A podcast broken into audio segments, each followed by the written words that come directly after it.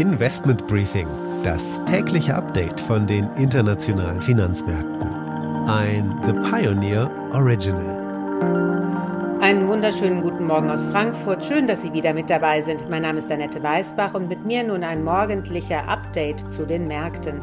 Die Stimmung am deutschen Markt war gestern zumindest ganz positiv. Es ist quasi Buying the Dip angesagt nach dem großen Ausverkauf am Freitag. Die US-Märkte schauen wir dann auch noch gleich an mit meiner Kollegin, die natürlich an der Wall Street ist. Ansonsten ist es interessant, was sich so an der Impfstofffront tut, vor allem vor dem Hintergrund der neuen Virusvariante. Für BioNTech ging es gestern leicht bergab, nachdem die Aktie am Freitag ordentlich zugelegt hat. Das Unternehmen arbeitet auch an einer Weiterentwicklung des bestehenden Impfstoffes und schaut sich die Virusmutation natürlich ganz genau an. Die Aktie des französischen Impfstoffentwicklers Valneva schoss hingegen zweistellig in die Höhe gestern. Hier hat natürlich auch Omikron geholfen, aber auch die Aussichten darauf, dass es bald Neuigkeiten vom Zulassungsprozess geben könnte.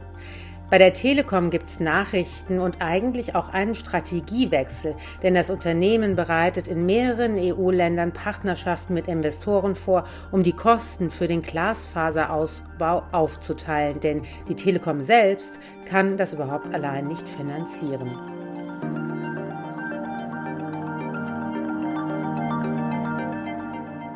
Und damit der Blick auf die heutigen Themen. Wir schauen auf den neuerlichen Rekordinflationsstand bei uns und natürlich der Ölmarkt. Am Donnerstag das nächste Treffen der OPEC Plus. Ich spreche mit Johannes Benini, dem Ölmarktexperten und Geschäftsführer bei JBC Energy, eines der weltweit führenden unabhängigen Beratungsunternehmen für die Energie- und Rohstoffindustrie.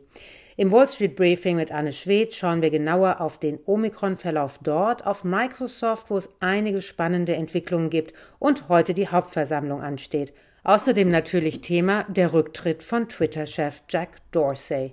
Die Aktie des Tages kommt diesmal mit Wasserstoff. Wir schauen auf den Industriegasehersteller, den größten der Welt, das ist Linde. Soweit die wichtigsten Themen für heute. Die komplette Ausgabe hören Sie als Pionier und damit unterstützen Sie unabhängigen Journalismus und halten unsere Angebote werbefrei. Alle Informationen dazu im Detail finden Sie auf unserer Webseite thepioneer.de. Ich würde mich natürlich freuen, wenn Sie mit an Bord kommen.